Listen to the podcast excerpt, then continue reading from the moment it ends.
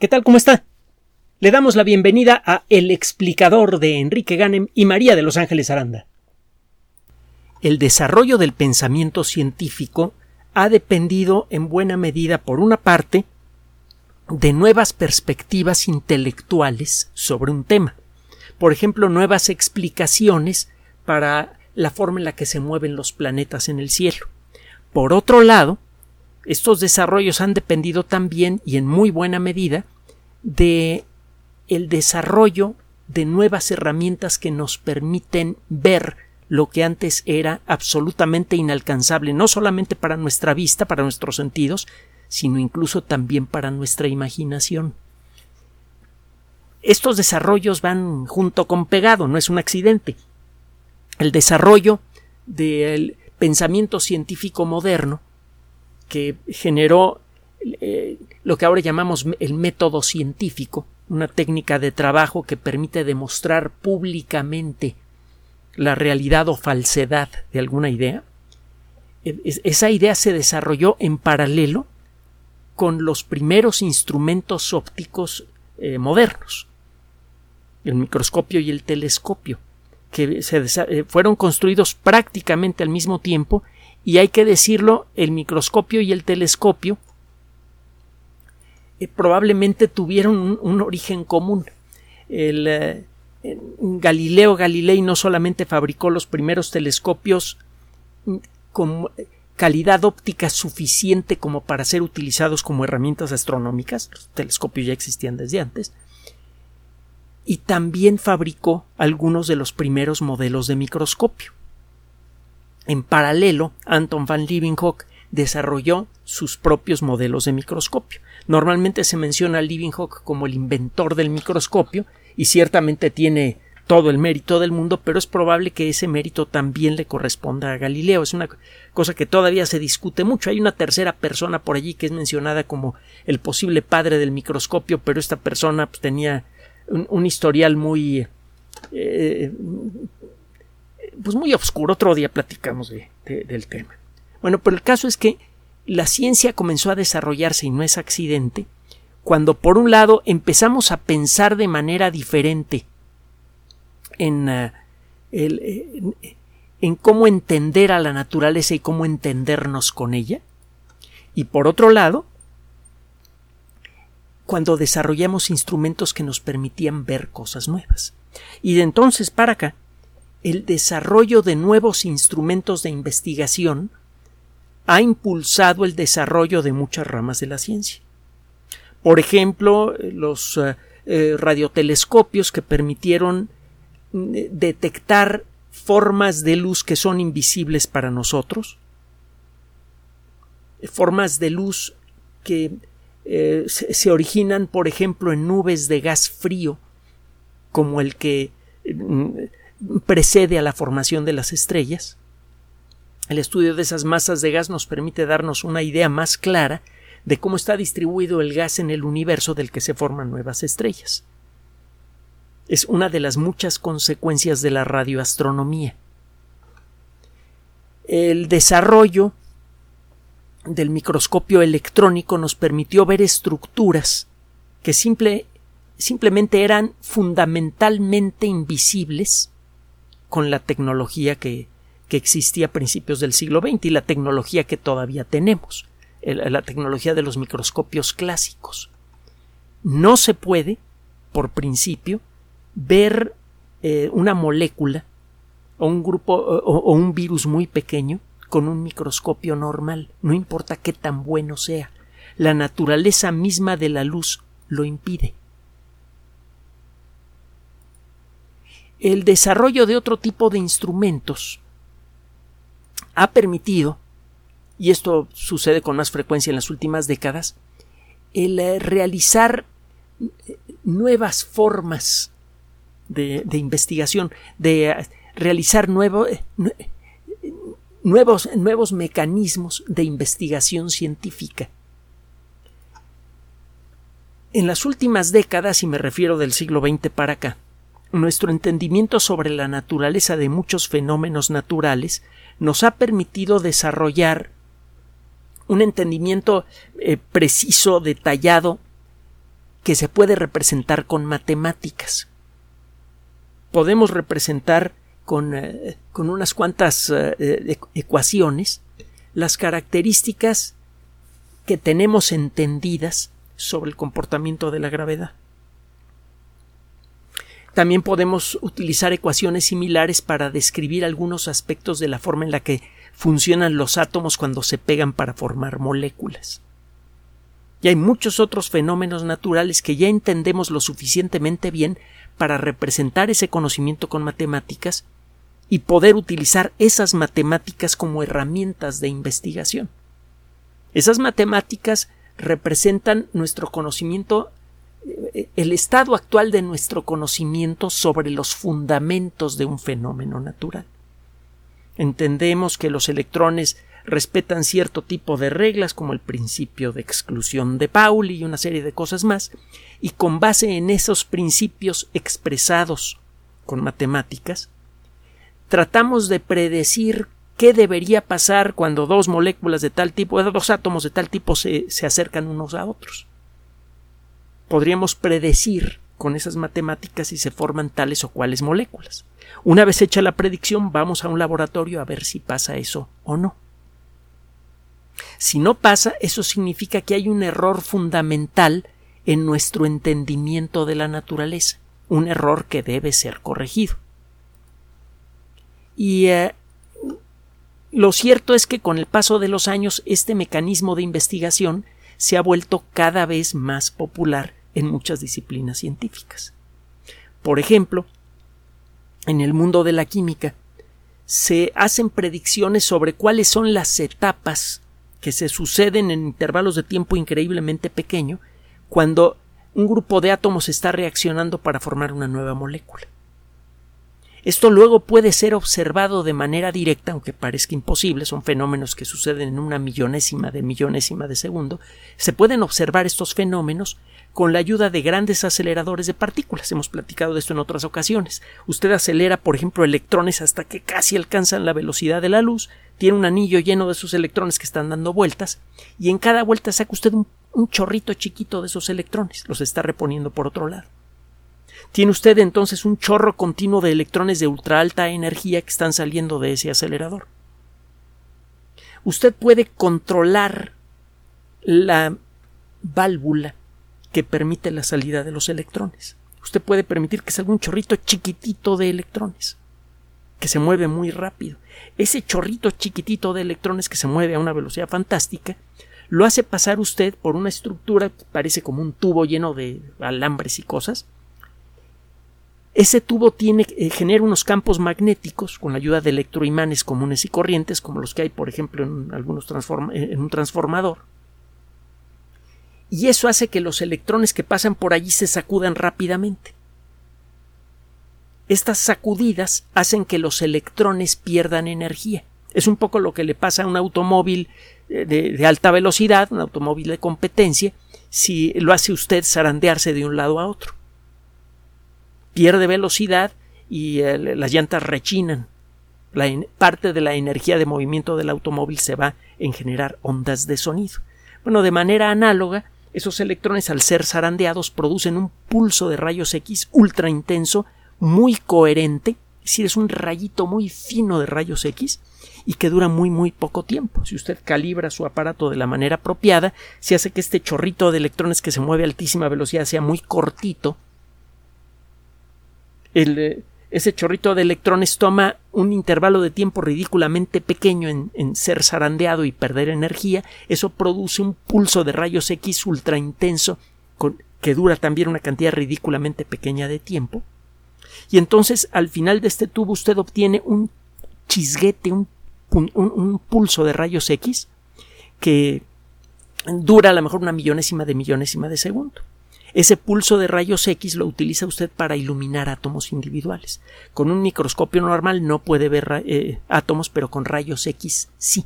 Y usted puede ver si los átomos hacen lo que la teoría dice que, que deberían hacer. Esto se está haciendo cada vez más y más común en todas las ramas de la ciencia. Representar con las matemáticas más precisas posibles lo que usted cree saber sobre algún aspecto de la naturaleza, para luego utilizar ese conocimiento para crear un modelo de computadora que reproduzca algún fenómeno natural, con base en lo que usted cree saber sobre ese fenómeno. Esta simulación por computadora arroja ciertos resultados que luego usted puede tratar de verificar. Si es una simulación sobre la forma en la que se forman las galaxias, usted acude a grandes telescopios y busca imágenes de galaxias muy remotas cuya luz tardó mucho tiempo en llegar hasta nosotros, son imágenes de cómo eran esas galaxias hace miles de millones de años, cuando eran muy jóvenes, y usted puede ver si las galaxias muy remotas con muy jóvenes, por el tiempo que toma la imagen llegar hasta nosotros, realmente tienen el aspecto que la supercomputadora en la que realizó usted este proceso dice que deberían verse. Es decir, usted puede comparar las lo que la teoría dice que debería ser la evolución de las galaxias jóvenes con fotografías reales de esas galaxias.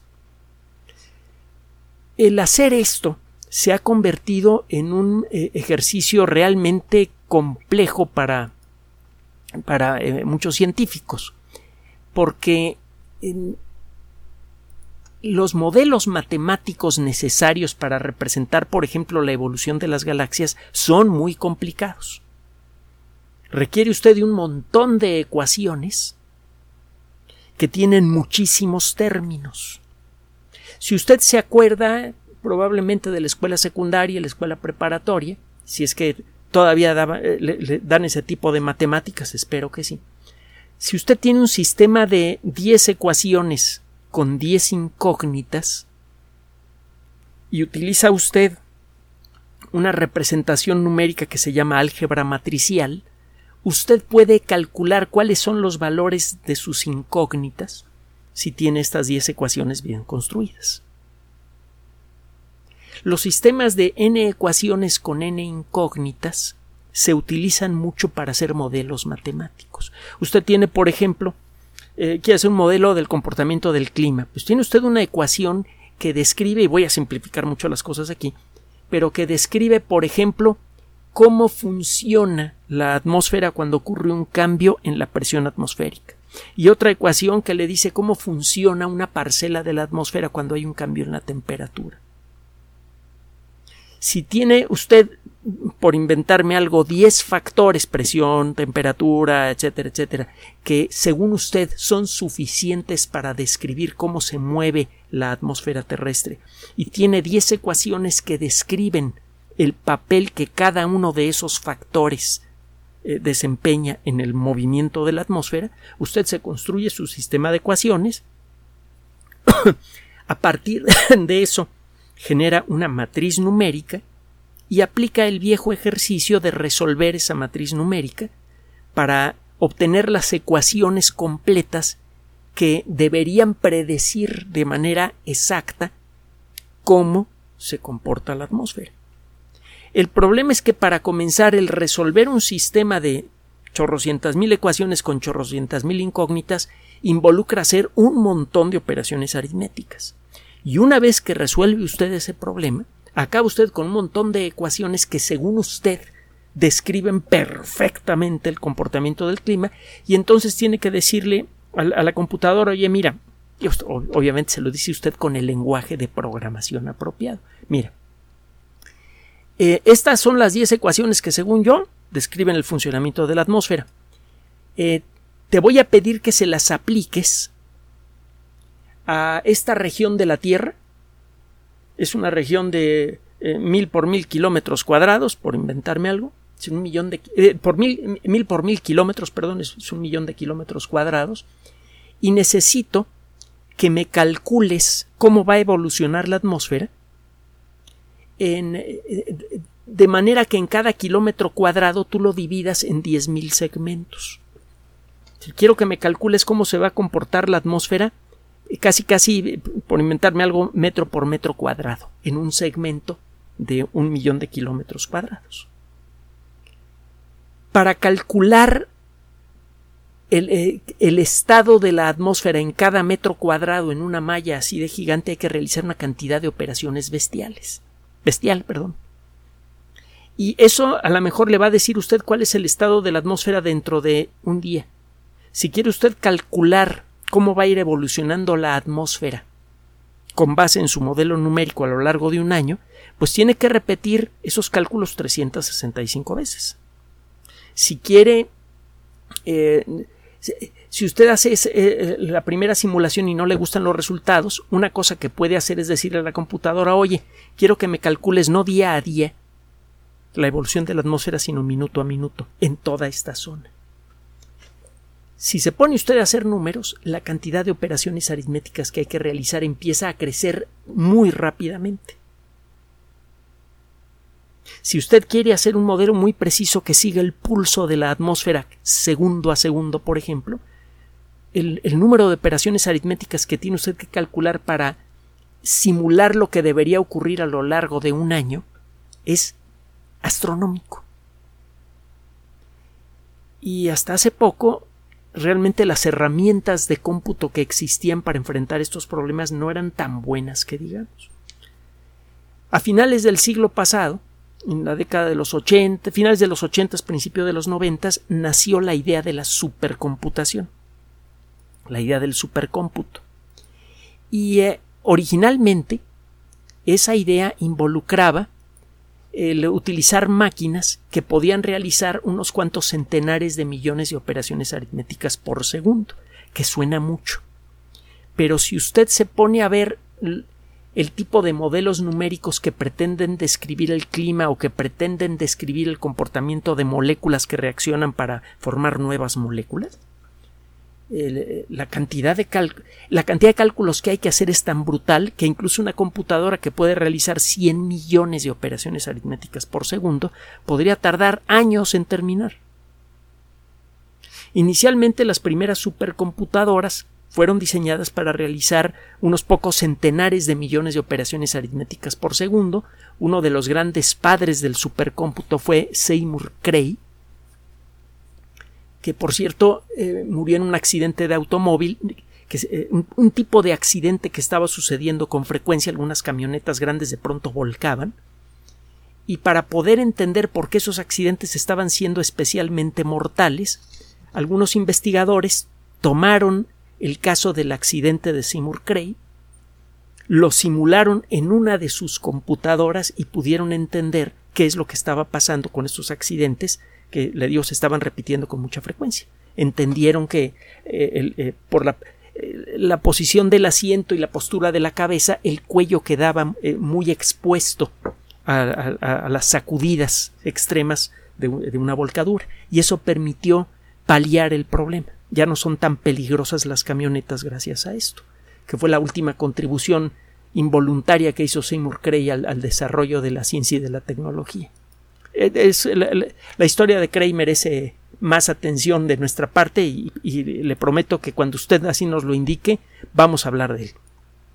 Pero bueno, el, eh, caso es que eh, desde, desde que Seymour Cray empezó a desarrollar sus computadoras, la capacidad de cómputo de los sistemas electrónicos ha crecido de manera espectacular. No mucho tiempo, eh, pocos años después de que apareció la primera computadora de Cray, la Cray 1, apareció una computadora personal que tenía, podía tener la tercera parte de la capacidad de una Cray. Las computadoras que tenían el circuito 8386, el cerebro electrónico conocido como 8386, podían recibir eh, cuando menos algunos modelos, un accesorio era un chip del tamaño, pues de una, de, la uña de un dedo pulgar grande, que se llamaba 8387. El 8387 tenía una capacidad inicial como de 111 operaciones aritméticas por segundo, que era como la tercera parte de una computadora Cray. Solo que una computadora Cray costaba 10 millones de dólares y la 8386 costaba menos de mil. Ahí, sí tuve la, oportunidad de, eh, sentir ese poder en los dedos, porque en, aquella época logré hacerme de una computadora 8386 que eran muy baratas y todavía la tengo por allí y ahí tiene su 387. De entonces para acá el poder de las computadoras personales ha crecido de una manera verdaderamente enloquecedora al punto de que esta máquina que tengo aquí con 15 años de edad, que ya va para 16, tiene la capacidad de realizar entre 50 y 70 mil millones de operaciones aritméticas por segundo. Es una cantidad verdaderamente brutal y al mismo tiempo verdaderamente ridícula. Tiene tiempo que en lugar de construir computadoras hechas a la medida como hacía Seymour Cray para que fueran super archirrecontra rápidas, las empresas dedicadas a esto a, la fabricación de las computadoras más poderosas del mundo, lo que hacen es que se consiguen muchas computadoras personales con el cerebro electrónico más poderoso que, se, que puedan, pueden encontrar. Eh, no es el cerebro electrónico que tiene una computadora promedio, sino que son chips eh, eh, que tienen una capacidad muy superior a la de una computadora personal. Son, son supercomputadoras personales interconectadas entre sí y el ambiente que las controla, el sistema operativo, lo que hace es repartir la chamba entre, los, eh, entre las, eh, las máquinas que integran a esta granja de cómputo. También le llaman así granja de computadoras. Estas supercomputadoras son instaladas en lugares que a veces parecen hangares completos. Encuentra usted una serie de muebles en donde están apiladas computadoras personales. En inglés, eh, eh, eh, un, mueble que permite apilar objetos, por ejemplo, amplificadores de audio o, por ejemplo, computadoras, se le llama rack. Entonces tiene usted un montón de muebles que parecen refrigeradores para cosas congeladas como los que hay en los supermercados, en donde encuentra usted en cada uno de estos muebles una pila de computadoras, personales eh, computadoras personales superpoderosas que están repartiéndose la chamba. Estas computadoras trabajan en paralelo y pueden realizar una cantidad brutal de operaciones aritméticas por segundo.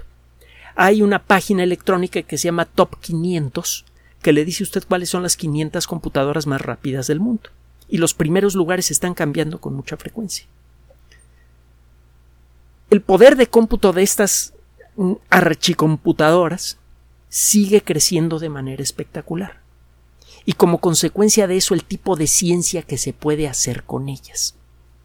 Dentro de poco, el, eh, Laboratorio Nacional Argone, se escribe con doble N, búsquelo en, Internet, Argone, activará lo que va a ser la supercomputadora más poderosa del mundo hasta el momento.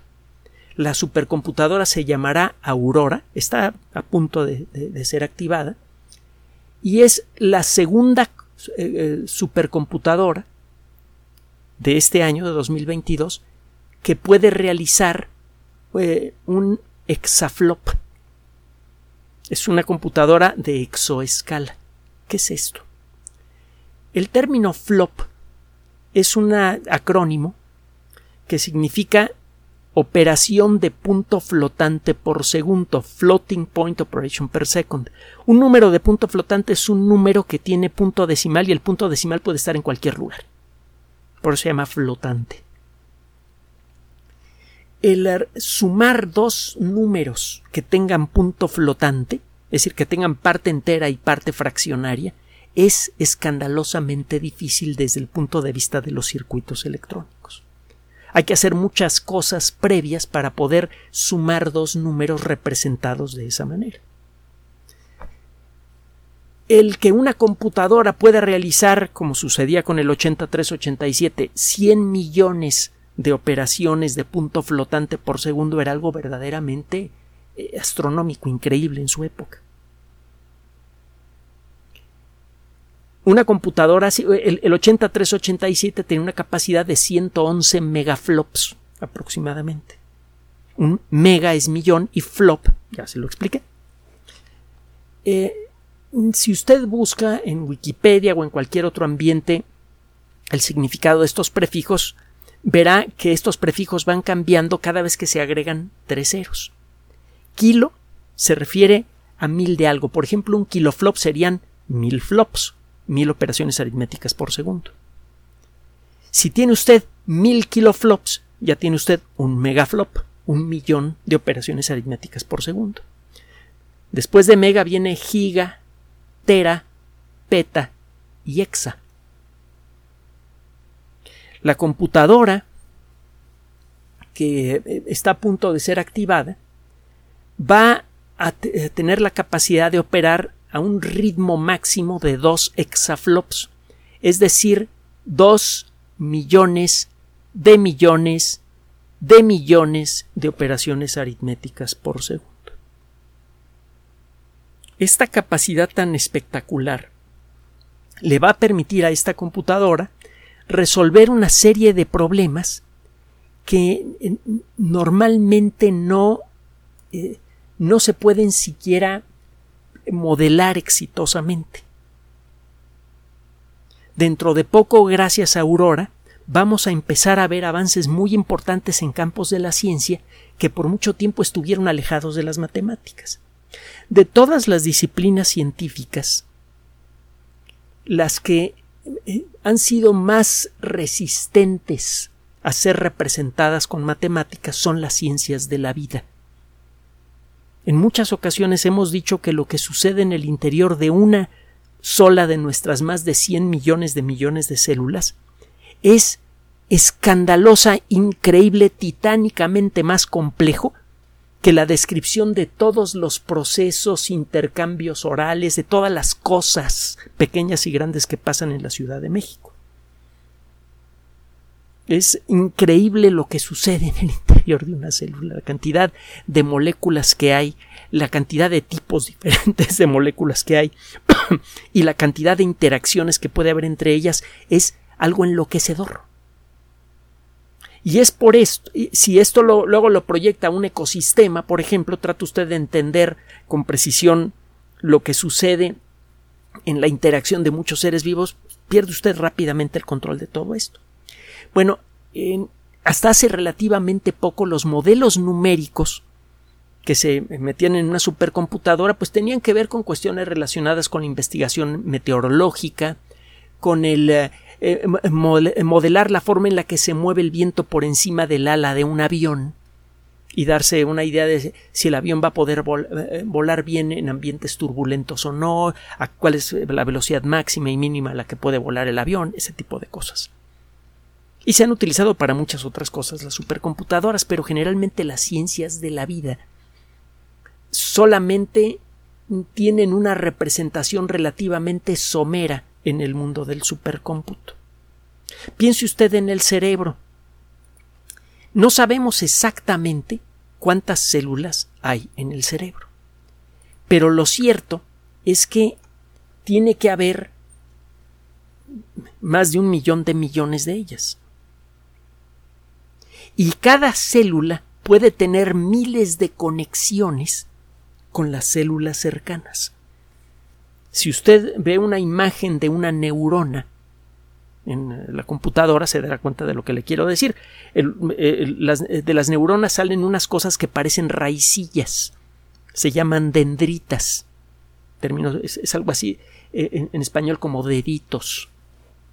Cada uno de esos deditos, cada una de esas dendritas puede tocar a otra célula. Y ese, bueno, casi tocar al microscopio parece que las células se están tocando, pero la realidad es que el punto en donde casi se tocan las células, cuando lo ve usted con microscopio electrónico, involucran una estructura que parece como un dedal en donde entra la dendrita, pero la dendrita nunca toca a la célula. Pero otro día platicamos de eso. Esa estructura se llama sinapsis. Seguramente ha oído hablar de la sinapsis. Por ejemplo, en conexión con personas que que no piensan, nada más hacen como que piensan y, uno dice pues que no le funcionan bien las sinapsis o que no tiene suficientes. Bueno, una supercomputadora moderna que quisiera representar el funcionamiento del cerebro se, se saturaría rápidamente. Porque lo que sí sabemos, lo hemos visto, es que cuando se activa una neurona envía señales a todas las neuronas de alrededor. Algunas de esas neuronas se activan y otras no. Resulta que para que una neurona se active necesita recibir varias señales al mismo tiempo, que pueden venir de la misma célula o de varias células vecinas. Si usted tiene un patrón increíblemente complejo de células apretaditas entre sí y de cada célula pueden salir docenas, centenares o miles de dendritas.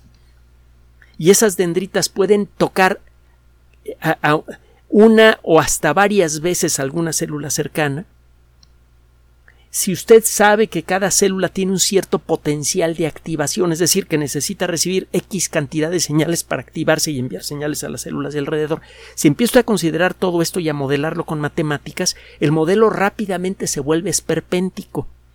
Y si quiere representarlo en términos utilizables para una supercomputadora y quiere simular el comportamiento del cerebro, la, la computadora figurativamente hablando, se, quema cuando usted activa el, eh, el, sistema. Lo que sucede en el interior de nuestros cerebros es tan horrendamente o deliciosamente complejo como lo quiera ver, que hasta hace poco eh, escapaba siquiera de una representación eh, somera. Lo más que podíamos hacer con, con las mejores supercomputadoras eran juguetes numéricos que pretendían representar lo que sucedía en un rinconcito chiquitito del cerebro. Tiene tiempo que los expertos en neurofisiología y en muchas otras disciplinas, incluyendo inteligencia artificial, eh, eh, quieren generar un mapa de cómo están interconectadas las células del cerebro. Esto se puede estimar con base en la forma en la que se activan distintos puntos del cerebro de una persona y eso a su vez se puede ver con la ayuda de sistemas como por ejemplo los, eh, los aparatos de resonancia magnética funcional. Con estos aparatos puede usted ver por horas el interior del cerebro de una persona sin afectarla y puede ver cómo se activan y desactivan distintas regiones del cerebro cuando la persona está hablando, cuando está escuchando, cuando está imaginando algo, cuando escucha música, cuando siente algún sabor agradable o desagradable. Entonces usted puede empezar a revisar qué partes del cerebro se activan en distintos momentos y eso puede alimentar a un modelo matemático escandalosamente complejo que pretenda representar el funcionamiento del cerebro completo. El problema es que no hay forma siquiera de escribir este modelo matemático, no lo había hasta hace poco, y mucho menos de usarlo para predecir el comportamiento del cerebro a nivel celular. Resulta que uno de los cuatro grandes proyectos al que se va a dedicar Aurora es precisamente a esto, lo que se pretende hacer es eh, tratar de empezar a desarrollar el primer mapa completo del conectoma del cerebro.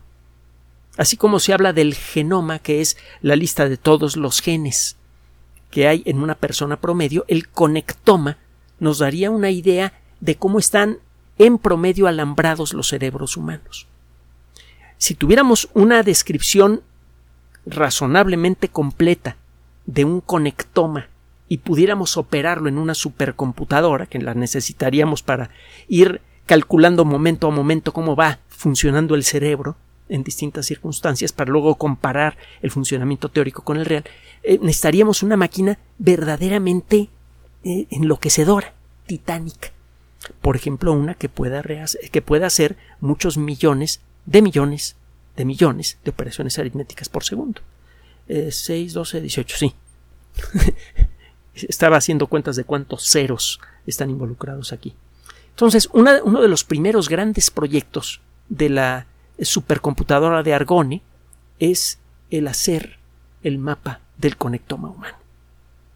Y es eh, un, megaproyecto mucho más eh, eh, complejo y mucho más significativo que el mapa del genoma. Con el mapa del genoma ya estamos empezando a descubrir cuáles son muchas de las causas del cáncer. Por cierto, una de las empresas que fabricó ah, eh, las vacunas contra eh, COVID-19 dice que puede que tenga una vacuna contra muchas formas de cáncer antes del final de esta década. Si quiere que tratemos el tema, por favor, dígalo en nuestras redes sociales o a través de los mensajes que nos puede dejar en, en SoundCloud o en Patreon ya se está hablando de una vacuna contra el cáncer para esta década y eso es consecuencia del proyecto Genoma Humano y muchas otras más. El detener el proceso del envejecimiento y la cantidad de cosas que se nos vienen es espectacular y hay que estar preparados porque mal utilizada esa, esa tecnología puede tener consecuencias sociales gravísimas. Bueno, otra Otro de los trabajos increíblemente complejos que, que se quiere realizar con Aurora es ver exactamente cómo le hacen las células cancerosas para dispersarse por el cuerpo cuando ocurre la metástasis. El proceso es increíblemente complejo porque hay que simular, entre otras cosas, el flujo de la sangre a través de más de 90.000 kilómetros de vasos sanguíneos, que es lo que hay en el interior del cuerpo humano. El simular el funcionamiento del sistema circulatorio al detalle más fino de arranque ya requiere del uso de una supercomputadora increíblemente compleja, pero además la forma en la que las células cancerosas viajan por la sangre y luego van encontrando camino para generar nuevos tumores tiene una enorme complejidad. Cómo van apartando a una célula de otra para irse colando. Es un proceso molecular bastante complejo. Se llama diapédesis. Entonces, el simular todo esto para poder predecir y entender eh, la metástasis requiere de una máquina archipoderosa, que es esta. Y por cierto, si llegáramos a detener, a entender lo suficientemente bien el proceso de metástasis para detenerlo, se acaba el cáncer. Casi en todos los casos. El verdadero problema con el cáncer no es eliminar a los tumores en donde están, sino que al cabo de un tiempo aparecen muchos nuevos, más de los que se pueden eliminar sin eh, matar a la persona con, con los medicamentos. Si llegamos a detener el proceso de metástasis, adiós al cáncer. Póngase a pensar en lo que eso significa. otro un tercer proyecto que es prioritario para el Laboratorio Nacional Argone y para esta, esta máquina, Aurora, es el de modelar con gran precisión qué es lo que está pasando con el gas ultracaliente en los reactores nucleares de fusión experimentales. Se ha logrado generar gas a una temperatura de 250 millones de grados centígrados, incluso más, y con eso se logra iniciar la fusión nuclear, pero eso vuelve rápidamente inestable a, ese tubo de gas en donde está ocurriendo eh, la reacción de fusión y se dispersa rápidamente. No se puede mantener estable por mucho tiempo.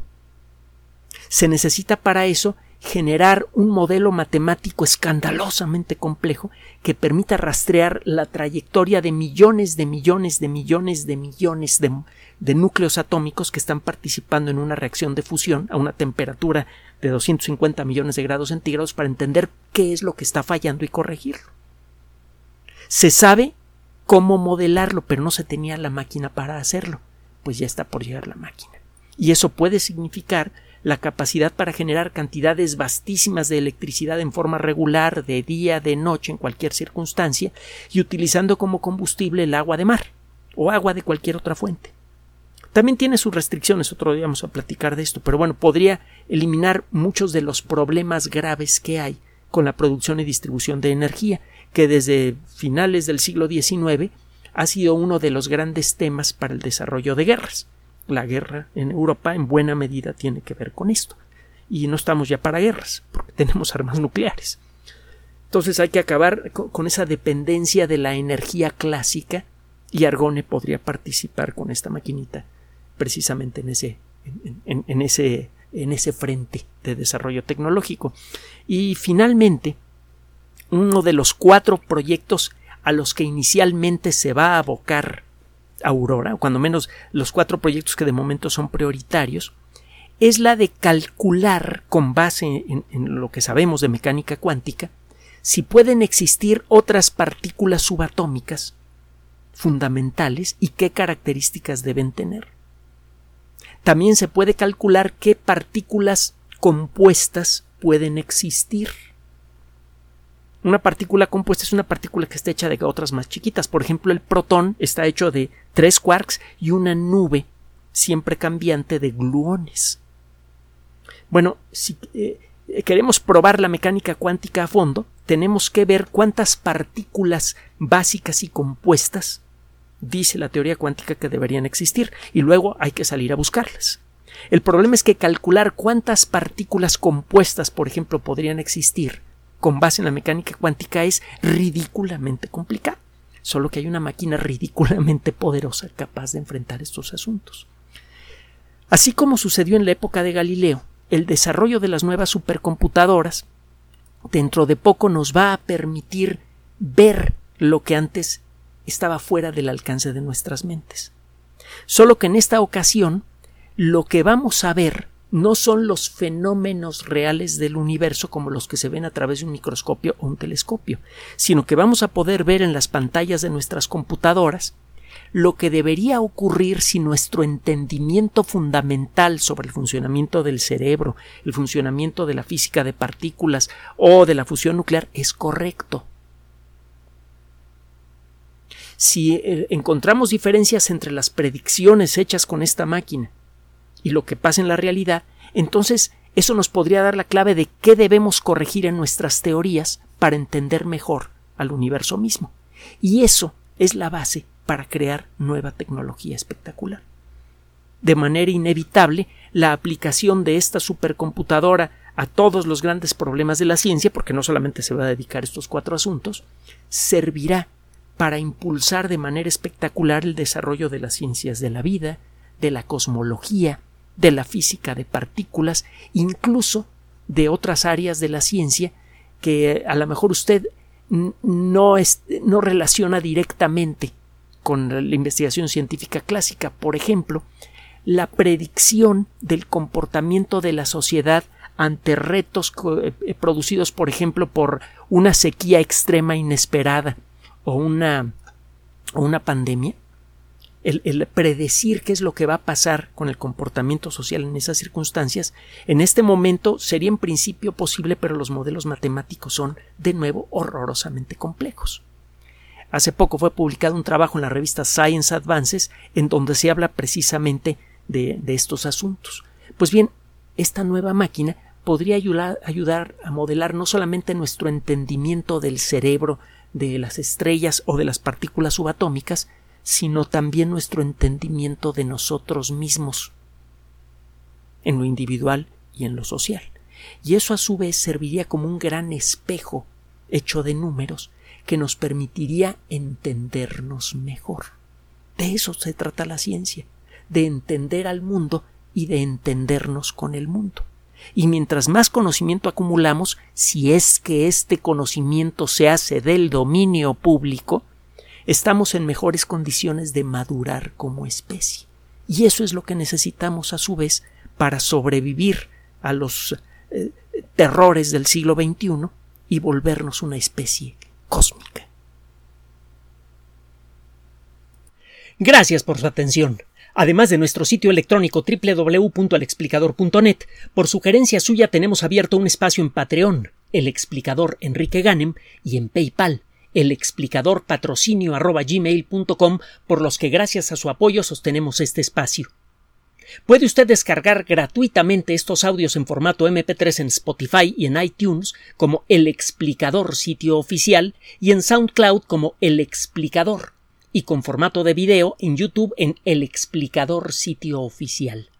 Recuerde nuestras redes sociales de siempre, Twitter Enrique-Ganem y en Facebook Enrique Ganem sitio oficial, El Explicador y los grupos que usted ya conoce. Finalmente, el explicador siempre somos María de Los Ángeles Aranda y Enrique Ganem. Gracias.